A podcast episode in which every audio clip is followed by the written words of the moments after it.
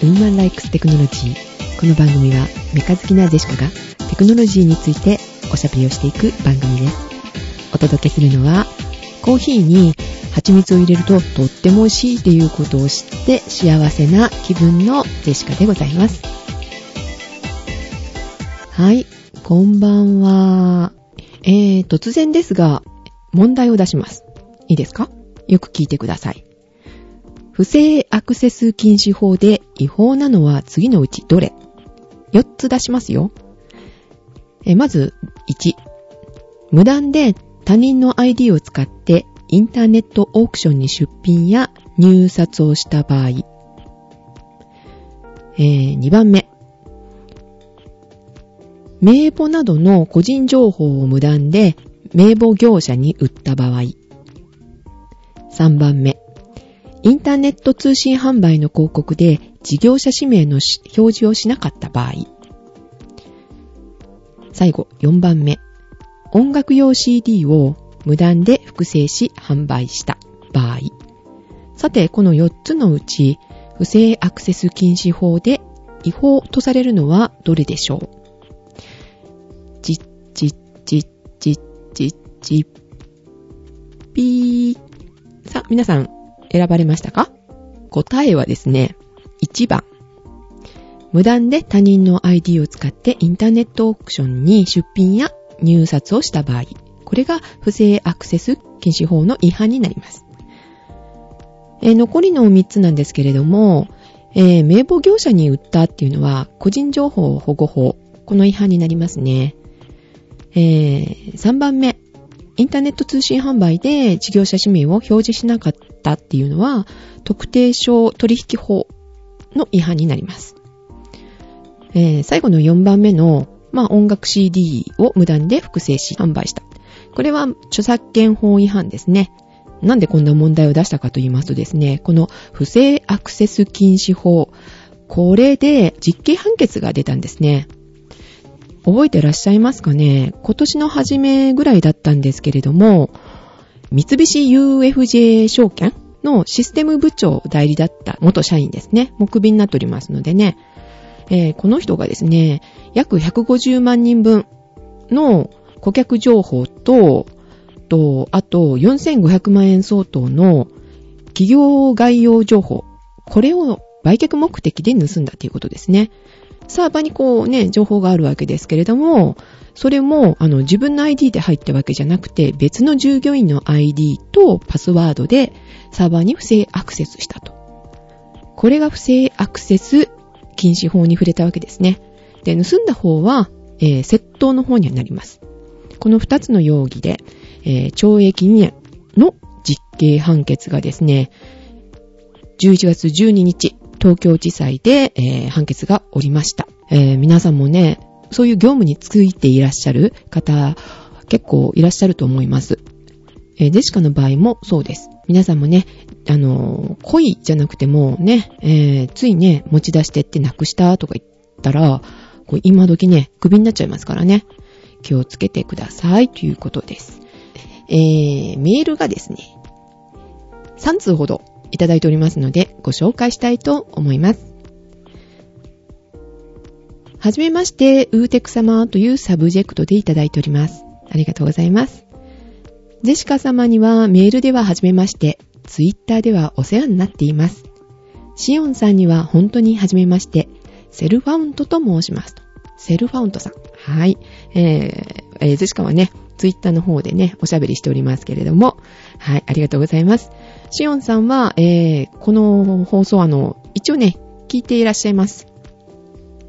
えー、どうやって聞いてるかっていうと、あの、携帯ですね。えー、ウィルコムの003。あれはあの、Windows が入ってるので、普通にあの、パソコンみたいにしてね、ダウンロードして聞くことができるということでしたので、えー、003で、えー、ちゃんと、あの、ゼシカのね、ことチェックしてもらっておりますのでね、聞いてらっしゃいますよ。はい。えー、と、続ききますね。アットサクラジオ様との出会いは多くの人と同様、えー、親子ポッドキャスターのノリで出演されたクリラジ経由ですと。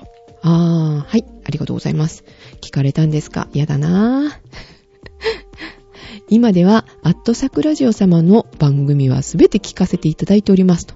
えー、なんか流行りですか？最近なんか様付けが、あのね、いいですよ。ジェシカでいいですし、アットサクラジオでいいですよ。ね、ちょっとくすぐったいっていうか、なんか、ね、おだてられてなんか、ね、まあ、ジェシカはいくらでも登っていきますけれども。はい。その中でも、えー、ジェシカ様の、また様ですか。はい。えー、ジェシカ様の大ファンで、えー、シオンさんとアンバランスなコンビ感で、さらに魅力を増し入るウーテクが一番のお気に入りですと。はぁ、ありがとうございます。そんなですから、今回の一人喋りは十分魅力的ですと。ほう、そうですか？うん。で、なんか、走れ、歌謡曲か、これは、と一人で盛り上がってました。え、走れ歌謡曲ってラジオ番組ですか？こんな感じなんですかね？ちょっとジェシカの方はわからないんですけれども、うーん、そっか、ちょっと調べてみようかな。今もやってるのかな？で、えー、続きいきます。今回の RDX9 ですが、ツイッターでいいなーってつぶやいてから買うまでが早かったですね。自分も気になって近所の山田電機まで見に行って、ブルーレイがなくてもこの値段なんだとその時は思いましたが、放送を聞いていると、機能満載でやっぱりそれもありかと再認識しました。でも、やっぱりブルーレイがなーって引っかかりがあるんですが、そこら辺こだわりってないんですか？えー、それでは、シオンさんがお休みで大変だとは思いますが、次の放送を心待ちにしておりますので、よろしくお願いします。失礼します。ということでね。はい。セルファウントさんありがとうございます。そうですか。ツイッターでのつぶやきもちゃんとね、チェックされてましたか？そうそう。あのね、考えてたのはもうずっと前から考えてました。えー、シオンさんが新しいものウォッチでね、こう、紹介された頃からね、どうしようかな、どれがいいかなって思いながら。で、まあ、出るのが秋っていうことだったんで、ずっとこう待ってたんですけども、だからカタログもね、ちゃんと見てましたし、で、つぶやいたのはもうそろそろ買いかな、と思って欲しいなーってつぶやいたとこだったんですよ。で、それからすぐ見に行って、もうね、買っちゃったんですけど、うん、ブルーレイなしで高いですかね。うん、店頭価格、どうかな？価格コムだと、8万切ってたかな ?8 万ぐらいだったと思います。あの、ゼシカが買った時はね。表示価格の方が11万ちょっとだったのかな？あの、同じ私もあの、山田電機を見に行ったんですけども、まあ、そこがね、あの、ちょっと仲良しがいますので、仲良しじゃないな。向こうは仲良くしたくないよと思ってると思うんですけど、いつもね、あの、泣かせてしまいますので、うん。えー、っと、それで、えー、価格コムはこのくらいの値段だけど、っていう交渉をしましたけれども、そこでね、えー、高いじゃないですか。その8万と11万ちょい、3万いくらかね、開きがありましたけれども、えー、それでね、えー、価格交渉いたしましたら、少しね、えー、減りましたよ。減りましたよって安くしてもらいました。いくらだったかな ?8 万から9万の間ぐらいの金額だったと思います。うん。まだね、支払いの方がまだ、あの、しておりませんので、えー、いくらだったかな？ちょっと 覚えてないですね。他にもなんか買ったんでね。はい。えっ、ー、と、でもね、ブルーレイ、あの、一応、比べてこう、見たのは見たんですけど、プラス10万ぐらいでしょう。これ、ね？で、もし2テラで同じグレードで買うとすると、もっといくんじゃないですか ?20 万超えぐらいになるんじゃないかなって思っちゃうんですけどね。どうでしょうか？で、あの、ブルーレイの必要性っていうのはまあ、個人のね、こう、使い方によって、まあね、まちまちだとは思うんですが、えー、なんかね、板に焼くっていうのが、なかなかね、しないじゃないかなと。もうそこら辺バッサリ切って、ジェシカの場合はもうハードディスクの方がね、いいかなと。検索もしやすいじゃないですか、ハードディスクはね。えー、中身がこう丸見えになりますから。で、それに比べて、あの、板で焼いちゃうと、あの、CD、CD ではなかった、あの、DVD とかね、ブルーレイで焼いちゃうと、まあ、確かにブルーレイたくさん入るにしても、まあ、題名をここ書くわけじゃないですか。その板の方にね、何が入ってるみたいな。で、それを探すとなるとね、また大変でしょうまあ、人に配って回るとか、まあ、貸してあげるとか、そういう用途でね、えー、欲しい方いらっしゃるかもしれませんけれども、個人で本当に楽しむだけ、あの、人にあげないとか見せないとかね、いうのであれば、あの、全然こう、いらないんじゃないかなと。ハードディスクもね、今安くなってるでしょ？えー、前回のね、放送で言いましたけども、RDX9、こちらは、あの、ハードディスク、外付けハードディスクをね、えー、何台もこう、つなげることができます。認識させることができます。ですので、えー、そちらの方でね、あの、ハードディスクごとにカテゴリーを決めといて、これには映画、これには、えー、ドラマ、これには、えー、コメディみたいなね、ことをね、してればね、えー、かえってこう、見つけやすいっていうか、いいんじゃないかなと思うんですけれども。で、結構重たいですよ、あの、DVD とか。ジェシカは、あの、この RDX9 で、あの、DVD 焼かないんですけれども、パソコンではよく焼くんですよ。今月ももうすでに50枚ぐらい焼いたかな。で、カバンで持ち運びするんですけれども、そのカバンがね、結構重たい。そして、あの、これが見たい、この映画が見たいとかって思って、こう探すのも、あれどのカバンに入れたっけとかってなるんですよ。まあ今月でね、50枚って言いましたけれども、だからね、もう何ヶ月も経ってると、カバンがどんどん増えていくわけじゃないですか。かそれのね、どのカバンに入ってたのかなっていうのもなかなかこうね、えー、見つけづらいっていうのもありますので、えー、それぐらいだったらね、ハードディスクの方が。それにあの、価格が今落ちてますよね。1.5テラで1万円切ってると思います。今、分1.5テラが一番コストパフォーマンスがいいのかな。ですのでね、えー、まあ、まあ人それぞれではありますけれども、RDX9 を考えてる方はもうね、本当にブルーレイバッサリ切っちゃっていいんじゃないの？って思いますけれども、えー、いかがでしょうか？はい。で、価格の方もね、えー、店頭価格今どうなってるかわかりませんけれども、あのー、ね、交渉次第だと思いますよ。うん。はい。ということで、ありがとうございました。はい、次、えー、もう1通目、2通目ですね。サブジェクトが、小骨取れました。取れましたか？よかったですね。えー、本当にね、喉に、あの、小骨が引っかかってるわけじゃないですね。あの、どなったかのようにね、えー、大丈夫ですね。あの、こう、頭に引っかかってたんですね。この ね、場合はね。はい。えー、こんばんは。ジェシカ様、シオンさん、シオンさん聞けるんですか？ってね、カッコして書いてありますけども、聞けるそうですよ。はい。ありがとうございます。前回の放送で胸に使えていた、あ、頭じゃないんだ。胸に使えていた小骨が取れました。ありがとうございました。あ、金座汁さんですね、これはね。えー、PSP のことがね、気になってたと。で、あの、それが聞きたいから、どうにかしてあの、更新してくれと。5分でいいからあの、撮ってくれ。というふうにね、えー、言っていただいて、ね、金座汁さんのおかげであの、ジェシカ決心がついて、あの、一人喋りと。一人ごとって今日書かれてましたけどね、ツイッターに。一人ごともなかなかいいですよって。そっか、一人ごとか。一人ごとで言うんだったらこう得意だなってちょっとね、今日、それまでちょっと吹っ切れたのでね、えー、取り直ししようかなと。聞かせるって思うと、なかなかね、だって、聞かせて、こう、聞いてもらえるようなことって全しか喋れないんでね。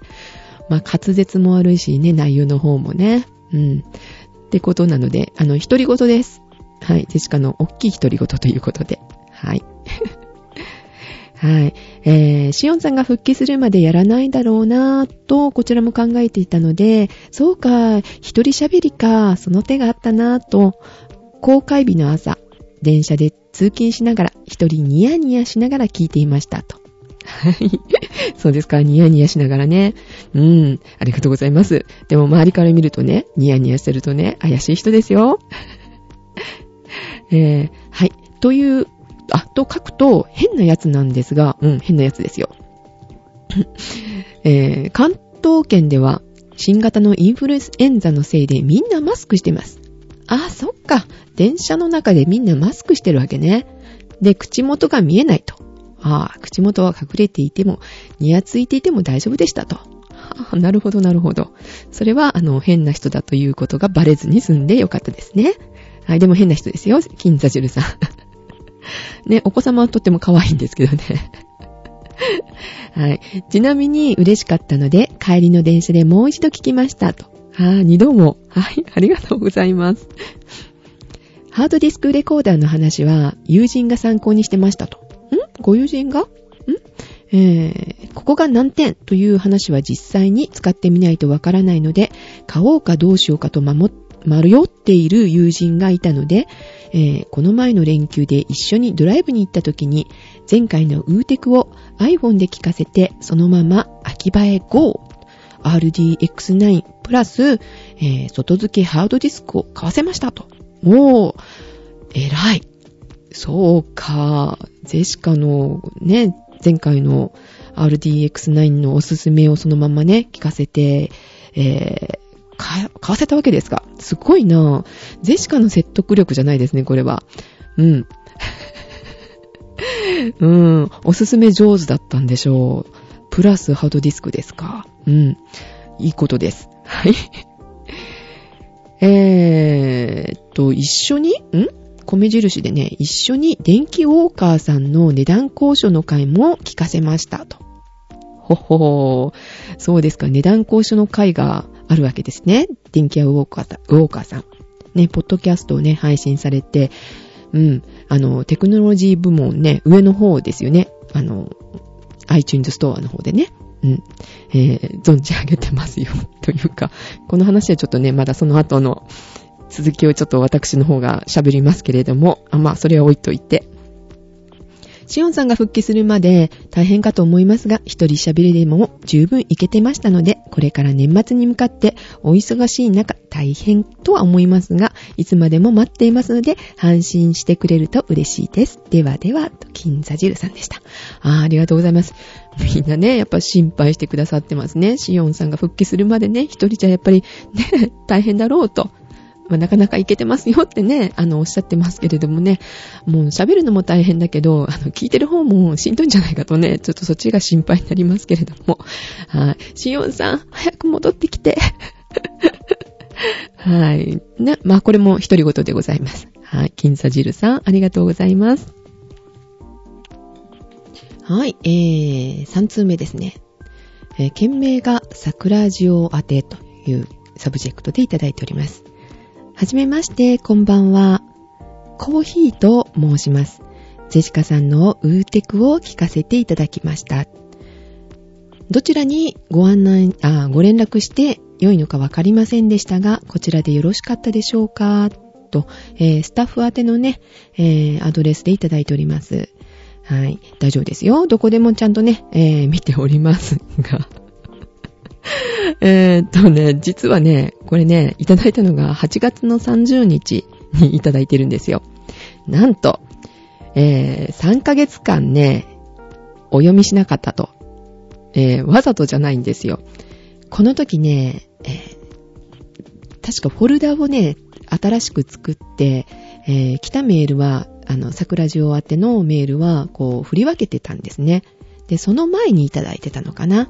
で、星印をこうつけて、スターマークフォルダーにこうね、あの、入ってたっていうかね、このメールは入ってたんですけれども、えー、で、桜オ宛てのフォルダーをいつもこう、その後こう見てたと。で、ね、スターマークの方はもう全部読んでしまってるぞ、と思ってたので ねえ、気づかなかったっていうか、放ったまんまだったんですよ。で、えー、と、先日なんですけれども、まさかあの、読み残しとかないよね、と思って、あの、全部ね、メールを最初からこうずーっとチェックしてたんですよ。ただ、スターマークがあって、あれってなんだっけこれ？って 思ってフォルダー覗き込んだら、このね、メール見つけたんですね。あれ？これ読んだことないと思うけどって。コーヒーさん、え、聞き覚えないなーって。しまった。3ヶ月読んでない？もしかしてって思ってたら、その日ですね、ツイッターで、あの、フォローしてくださった方の中にコーヒーさんって方いらっしゃったんですよ。で、同じ字だし、え、もしかして、同じ方ですか？と思いましてですね、あの、尋ねてみました。ツイッターで。そしたら、ね、えー、っと、以前あの、ウーテク宛てにメールいただきましたかね？と。で、その上もしかしてあの、お読みしてないんですかね？と。たら、はい、そうですって。あの、せっかく出してやったのに読んでもらってねえよ、みたいな。いやいやいや。そんなことは、そんな下品なことはおっしゃっておりません。はい、読、読まれてないと思います、みたいなね、ことで、えー、ごめんなさい、とね、あの、ジェシカ謝ったんですけれども、で、それプラスね、あの、ね、このメールのこの途中からなんですけど、あるんですけど、えー、ちょっと、ここ読みますね。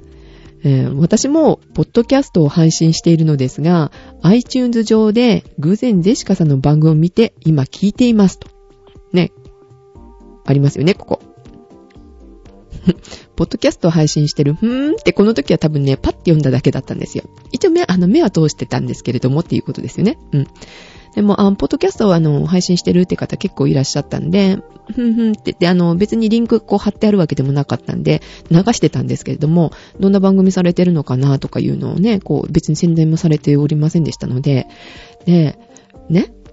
で、その、ツイッターで、そのコーヒーさんの、こう、プロフィールが見れるじゃないですか。で、見ると、電気屋ウォーカーにゃんにゃんみたいなこと書かれてるんですよ。あれ？電気屋ウォーカーさんって、あの、もしかして、あの、先ほどね、金ザジルさんのメールご紹介しましたけれども、RDX9 を買うときに、電気屋ウォーカーさんと、えー、ジェシカの番組をこう、友達に聞かせて買いましたと。あ、そのメールをいただいた後だったんで、え、あ、あ、あの電気屋ウォーカーさんですか？もしかして、あの、そこの、ね、コーヒーさんですか？と。ね、やばこれやばいよね？って。ですかね、あの、かなりテンパりましたね、その時。だって、なんかまるで、あの、わざと読まなかったみたいでしょ？この3ヶ月。ね？同じポッドキャスト仲間として、こう、ね、紹介なんかしてやんないみたいな、意地悪ゼシカみたいじゃないですか。ねえ、そう思われてももうね、あの、こう言い訳できないぐらいのね、ことでしたので、まあ言い訳しませんでしたけども、言い訳というかあの、3ヶ月間掘っててごめんなさいと気づきませんでした。本当にね、こういう偶然ってあるんだなと思って、もうおかしかったですよ。ね、忘れてた。で、ツイッターで出会った。同じ日に、みたいなね。同じ日にっていうか、同じ日に気づいて、同じ日に、うん、出会って、で、このメールもね、電気屋ウォーカーを聞いて、えー、ジェシカのも聞いて、って、ね、ウォーカーさんのと両方聞いて、みたいな。あ、ウィンウィンの関係ですよね、みたいな。ねえ。もう、最初に知ってればそういうことを言えたんですけれども 申し訳なかったです。で、慌ててあの、電気屋ウォーカーさんの最新の、その時の最新のね、えー、ポッドキャストを聞かせていただきました。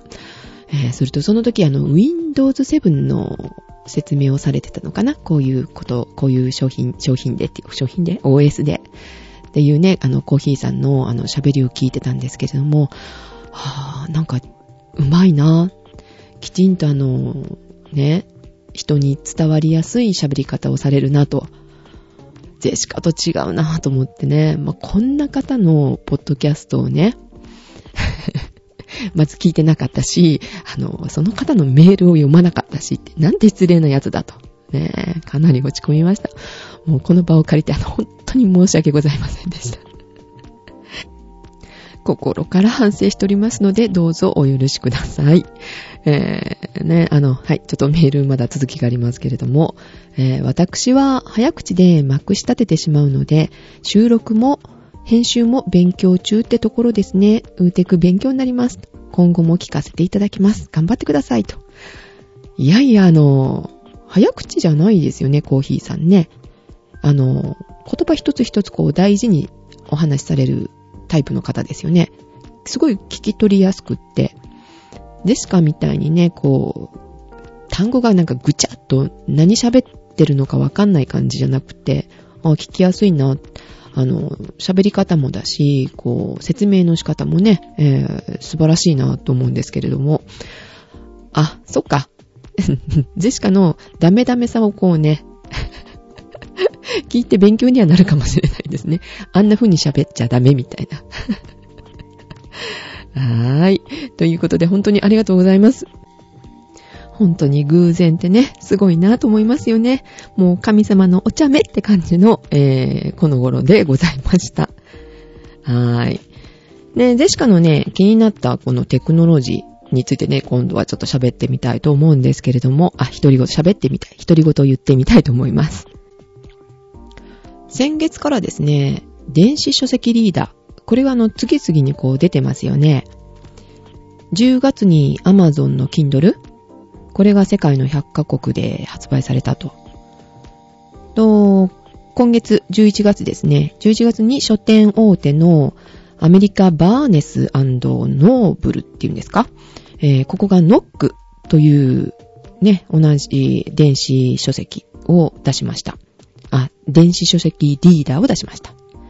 で、来月は、アメリカのソニーがリーダーダイアリーエディションっていうのを出すんですよ。で、次々と出てるんですけれども、えー、来年の今頃かな？年末商戦に向けて、あの、ブームになるだろうと。まあ今はね、えー、少しずつこう、新しい企業とかもね、参加してこう出てくるところでしょうから、まあ一年後はね、いろいろ出てきてこう楽しみなのかなと思うんですけれども、金額がね、まだちょっと高いかなと、ジェシカ的には思うんですけど、皆さんいかがですか？Kindle だいたい300ドルぐらいですか？で、えー、っと、ノックっていうのかな ?NOOK って、ブックじゃなくてノックってね。えー、これが260ドルぐらいですね。で、えー、さすがソニー400ドル。ちょっと高いですね。えー、機械自体が、リーダー自体がね、ちょっと大きいみたいなんですけど、7型って書いてあったかな？ソニーのやつ。で、なので少し高いのかなとは思いますけれども、Kindle のあの、DX、デラックスっていうんですか？これは、ちょっと500ドル近いんですけども、大きさが9.7型と。かなり大きいですね。読みやすい感じでしょうかね。えー、でも5万、まあ、ちょっと高いですよね。はぁ、で、この Kindle の方なんですけども、Kindle は 3G、3G、3G って言わないよね うん。3G の無線通信がこうね、載ってるんですよ。で、コンテンツをもちろんこうダウンロードして、えー、ね、見るんですけれども、無線通信のアメリカ AT&T 3G ネットワークのローミング提携先の回線を利用していると。でなので、日本で買う場合は、このローミング通信コストが上乗せされるからちょっと割高になるだろうなと言われてますね。Kindle ですね。で、この AT&T ですか？このネットワークをこう使ってる 3G 無線通信を使ってるのは他にも NOC ですね。NOC も使ってるんですよ。で、それ以外に、あの、NOC の方は Wi-Fi も使ってるみたいなんですけど、で、Android がこの OS には載ってると。ノックの方ですね。うん。ということらしいです。で、このノックの方ね、ちょっといい感じかなと思うのが、貸し出し機能がついてるみたいで、えー、ノックに一旦こうダウンロードしたやつを転送することができるんですよ。iPhone とか、iPod Touch とか、パソコンとか。で、貸し出し機能っていうのをね、あの、まあ、制限を設けてるみたいで、14日間、他の端末にこう、転送することができるという。えー、Kindle はまあ、それだけ、Kindle にだけこう、ダウンロードできるという形なんでしょうね。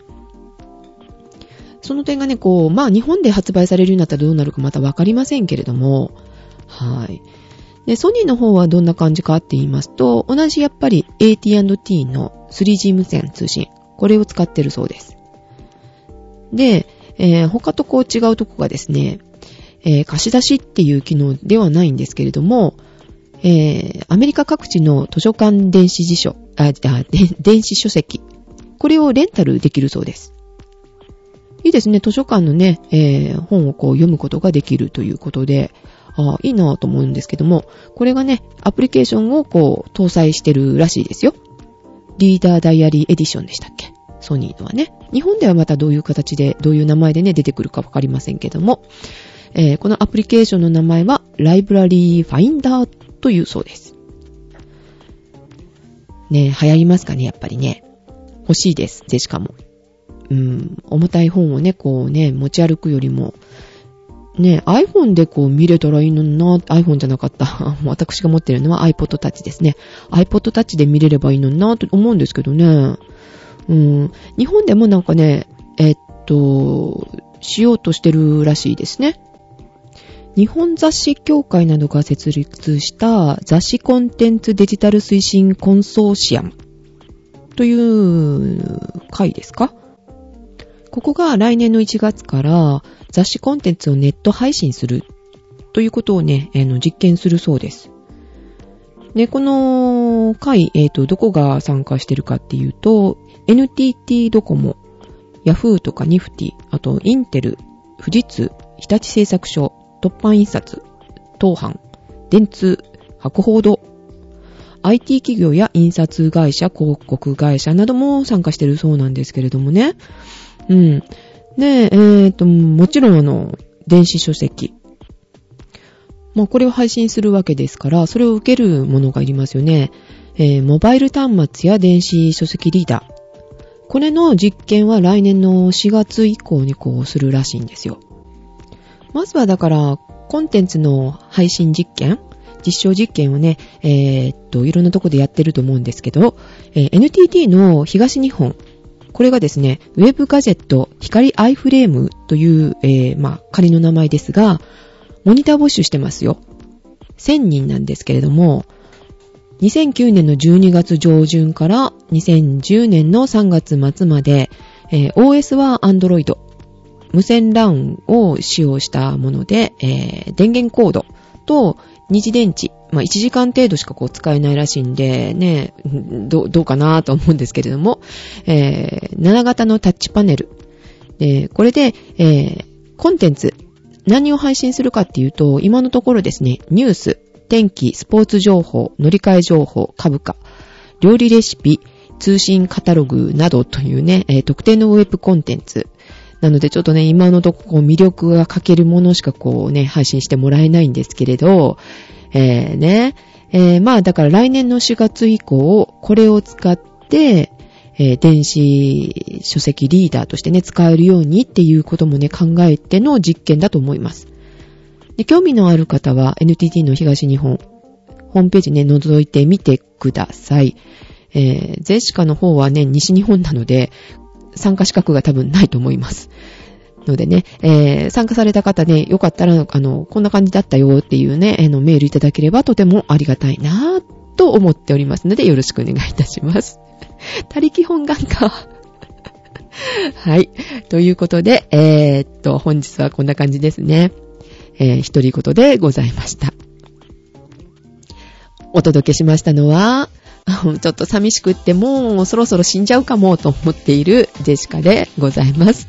はい。ではまた、えー、2週間後。はい。おやすみなさい。